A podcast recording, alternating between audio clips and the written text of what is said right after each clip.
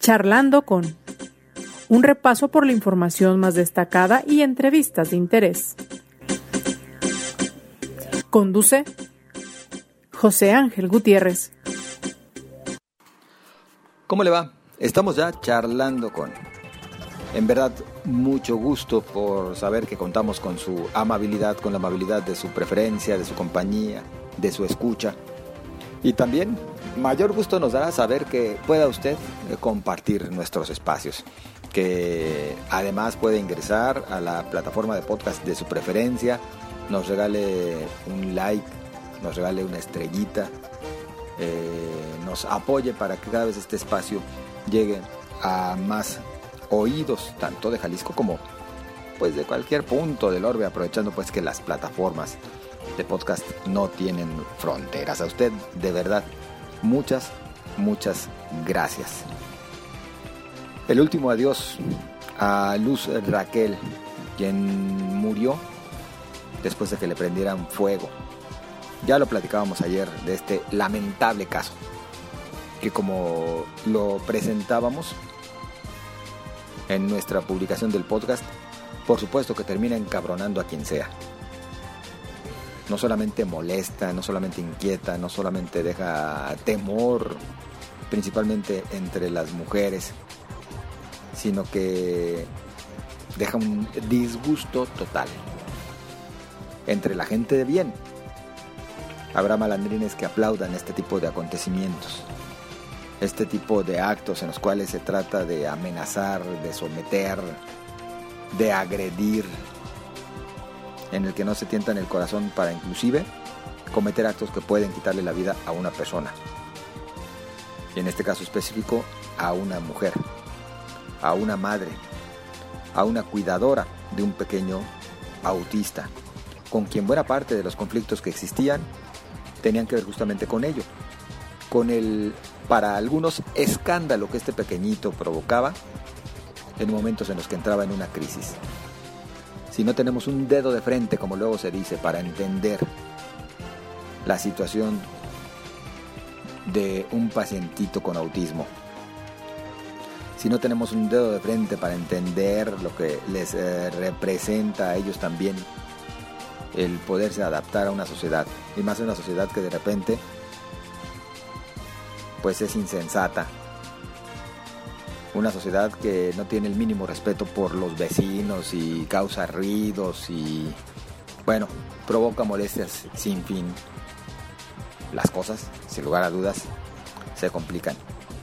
Y no estamos nosotros ya aseverando que en efecto algún vecino haya cometido este ilícito, del cual lo único que se conoce es que fue cometido el pasado sábado cuando cuatro varones y acompañados por una mujer rociaron a Luis Raquel de alcohol y luego le prendieron fuego, provocando así daños en el 60% de su cuerpo, daños que al final le llevaron a la muerte. Bueno, pues este asunto lo seguimos platicando y entre las repercusiones que ha traído consigo, hoy fue presentada en el Congreso del Estado una iniciativa para que exista prisión vitalicia para los feminicidas. De ello platicaremos y por supuesto estaremos a la espera de los comentarios que usted tenga bien hacernos llegar, calificando si le parece positivo, favorable, adecuado, viable el que se lleve a cabo una modificación de esta naturaleza. Prisión vitalicia para feminicidas, el tema que estaremos abordando en esta ocasión aquí, charlando con. Por lo pronto vamos a un rapidísimo recorrido por parte de la información más destacada, principalmente por supuesto en el estado de Jalisco, desde donde llevamos a usted charlando con. La Fiscalía del Estado, en la voz de Luis Joaquín Méndez, su titular, informó que se cumplimentó una orden de aprehensión en contra de Sergio Ismael, quien fue denunciado en su momento por Luz Raquel a causa de las amenazas de muerte y el ataque que había sufrido con antelación, un ataque con cloro industrial. Esto sucedió hace algunos meses y también había sido denunciado a través de las redes sociales. El feminicidio de Luz Raquel Padilla se suma a los más de 40 ataques con sustancias corrosivas que se han registrado en el país.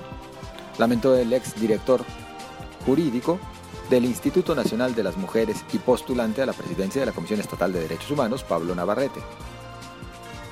fue detenido y puesto en prisión preventiva el exdirector de la Comisión Estatal del Agua, Felipe N., señalado por malos manejos. Esto lo confirmó el fiscal anticorrupción Gerardo de la Cruz Tobar. Con el objetivo de llegar a acuerdos sobre la construcción del colector de San Rafael, que ha generado inconformidades vecinales, regidores del Ayuntamiento de Guadalajara establecieron una mesa de diálogo con el CIAPA. El regidor de Agamos, Donativo Bravo Padilla, pidió que protejan la fauna endémica y el arbolado histórico. La mañana de este jueves, con la rehabilitación del parque canino de la colonia Jardines del Country, que incluyó limpieza y retiro de maleza y hasta un mural perruno, el presidente municipal de Guadalajara, Pablo Lemus, anunció la rehabilitación de la avenida Enrique Díaz de León desde avenida Ávila Camacho hasta los límites con Zapopan. Y en la información nacional, el presidente Andrés Manuel López Obrador atribuye los feminicidios, como el de Luz Raquel Padilla o Devani Escobar, a la política de individualización promovida por los gobiernos neoliberales. Por ello, aseguró, la cartilla moral ayuda mucho. Bueno, pues así los dichos del presidente, todo es culpa del neoliberalismo. En el fondo, algunos de sus conceptos, algunas de sus reflexiones tienen razón. Qué lamentable que todo se quede ahí, en hablar de que es culpa de otros, es culpa de pérdida de valores, es culpa de ideologías, es culpa de, de, de y de, pero no se llega a lo que le corresponde a la autoridad. Hoy, como diría Vicente Fox, hoy, hoy, hoy lo que le toca a la autoridad es atender estos fenómenos, es hacerles frente, combatir los ilícitos, castigar, y si se tiene que reeducar a toda la sociedad para ello, pues también le compete, también le compete, por supuesto, menos quejas, menos repartir culpas y más acciones, señor presidente. Avanzamos. Tras los hechos que hemos descrito ya ocurridos en Jalisco, el caso más reciente relacionado con Luz Raquel, quien fue quemada viva, le prendieron fuego después de rociarla con alcohol y que desde ayer le dábamos cuenta a usted acerca de su lamentable deceso. Bueno, pues eh, sigue hablando desde diferentes aristas en torno al tema y por supuesto que también en torno a lo que falta en la ley, para que haya castigos más severos para aquellos que se atrevan a cometer este tipo de ilícitos, quienes se conviertan en feminicidas. Yo saludo a la diputada Yusara Canales, es diputada por Morena en el Congreso de Jalisco, quien ha presentado una iniciativa relacionada con cárcel vitalicia para los feminicidas. Diputada, ¿cómo está? Buenas tardes. Hola José Ángel, muy bien, muchas gracias, buenas tardes. A ver, diputada, ¿en qué consistiría este planteamiento que usted presenta ante el Congreso local? Así es, como bien lo comentas, acabo de presentar una iniciativa hace unos minutos aquí en el Pleno eh, acerca de la propuesta de prisión vitalicia para los feminicidas. Lamentablemente en Jalisco estamos viviendo una situación bastante lamentable, bastante triste y frustrante, con muchísima indignación sobre todo por el caso que acaba de pasar, tan triste y, esa pérdida tan fuerte que tuvimos de, luz. Y de la manera que murió es, es algo que de verdad no tengo palabras para describirlo y creo que la única forma en que yo puedo ayudar desde mi posición y desde mi trinchera es levantar la voz por todas esas mujeres que han muerto y que han sido calladas de la peor manera, de la manera más eh, trágica y el día de hoy estoy aquí para hacer la voz de todas ellas. Precisamente quiero cárcel para los policías de por vida, prisión vitalicia. Creo que necesitamos tomar ya cartas en el asunto, dejarnos de, indiferencia o de una angustia pasajera que luego se nos olvida. Es momento de hacer algo a nivel eh, legislativo y es por eso que hoy estoy aquí alzando la voz por todas ellas. Diputada, en principio le preguntaría, ¿se puede prisión vitalicia? ¿Se tiene realmente eh, contemplada la ley? Porque en muchas ocasiones se ha discutido de si existe o no la llamada cadena perpetua. Así es. Eh, la cadena perpetua como tal sí está prohibida. La prisión vitalicia no está prohibida en ningún artículo de la ley. Es por eso que estamos proponiéndola. Hemos venido trabajando desde inicio de la legislatura bajo esta situación y el día de hoy eh, pudimos aterrizar todo para presentarlo. Eh, no hay nada, como te comento, nada en la ley que prohíba esta situación que estoy presentando y es por ello que, que lo estamos considerando, ya que también la Suprema Corte de Justicia lo ha considerado y de hecho actualmente hay ya cuatro estados en la República que la están tomando también en cuenta. Uno de ellos es Veracruz, Chihuahua, el Estado de México. En el Estado de México, de hecho, ya fueron tres personas que fueron condenadas con, la prisión vitalicia y ahora es hora de que llegue a Jalisco porque la verdad es que nos ha ido muy mal. Ha habido alza en, la tasa de feminicidios. En el 2021 terminamos siendo el tercer lugar. El día de hoy estamos en el octavo lugar, solo por debajo de Chiapas y también estamos por debajo del Estado de México, pero estamos hablando de estados que son mucho más amplios, en tanto en extensión territorial como también en población, y no es posible que, cada vez estemos peor en Jalisco. Diputada, para quienes no entendemos mucho de los términos eh, legales, ¿cuál es la diferencia entre prisión vitalicia y cadena perpetua? La prisión vitalicia, eh, pues es definitivamente la cárcel de por vida en, este tipo de, delincuentes. Eh, la Comisión de Derechos Humanos no ha presentado eh, nada ante este tema. La ley no considera que se esté quebrantando los derechos de, de los delincuentes. Es por eso que hoy estamos presentándola de esta manera. La cadena perpetua eh, sí la estaba considerando la Comisión Nacional de Derechos Humanos como algo no permisible, como que iba en contra de. Entonces solamente se toma eh, el otro el otro significado eh, como prisión vitalicia y la Suprema Corte de Justicia no la ha echado para atrás en otros estados. Entonces es por ello que queremos tomarla en nuestro estado de Jalisco. Diputada, bueno, en principio suena por supuesto que bien. Sin embargo, también tendríamos que hablar de dos factores que a continuación le menciono para también conocer su punto de vista. Por una parte, el que se tipifique el asesinato de una mujer como feminicidio es de por sí ya un verdadero calvario. Según las estadísticas que han proporcionado los eh, diferentes colectivos, bueno, hablan de que realmente apenas en Jalisco el 20% del total de feminicidios es tipificado como tal. El resto, bueno, no entra en esta categoría. Ah, estamos en un subregistro, en una reticencia pareciera inclusive de las autoridades para calificarlos como tal. Así es, ha sido un trabajo bastante complejo. Creo que es hora de que las autoridades también eh, pues se pongan a trabajar de manera correcta. Sinceramente yo creo que eh, la prisión muchas de las veces en el ámbito de reinserción social ha fallado.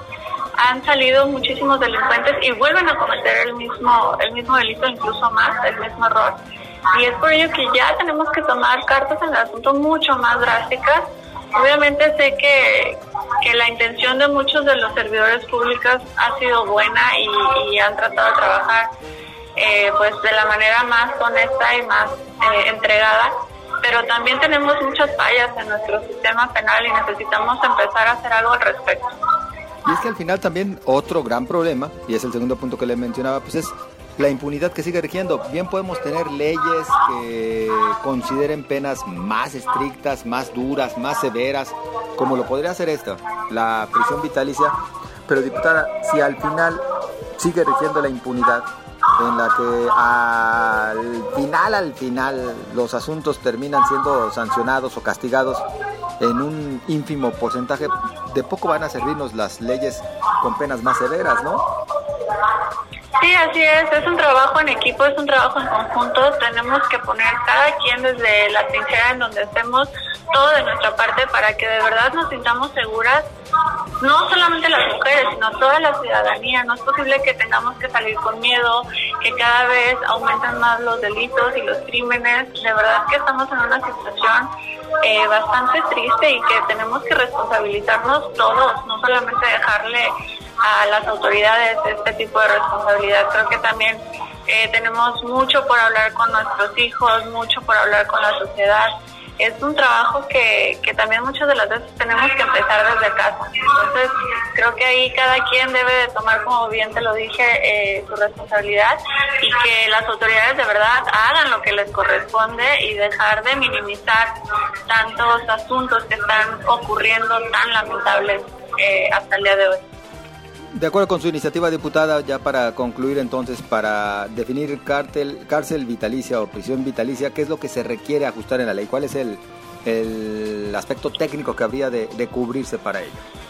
Sí, mira, estoy proponiendo eh, que se implemente como tal la prisión vitalicia en el artículo 29 del Código Penal y que se haga la modificación para presentar la, prisión vitalicia en el artículo 232 bis del Código Penal también. Entonces, esas son mis eh, las modificaciones que estoy presentando y que espero que en la comisión correspondiente, que sería puntos constitucionales, me la aprueben debido a la situación que estamos viviendo. Creo que la ley tiene que irse ajustando a las necesidades sociales y es por ello que tenemos que tener una mente abierta y empezar a hacer lo que nos corresponde también desde el Congreso del Estado.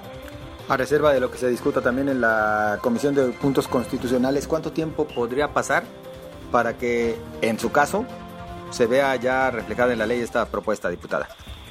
En cuanto se publique en el periódico estatal, estaría ya eh, implementándose esta esta iniciativa en caso de ser en caso de ser aprobada, pero pues esto no te podría dar una fecha exacta o un estimado.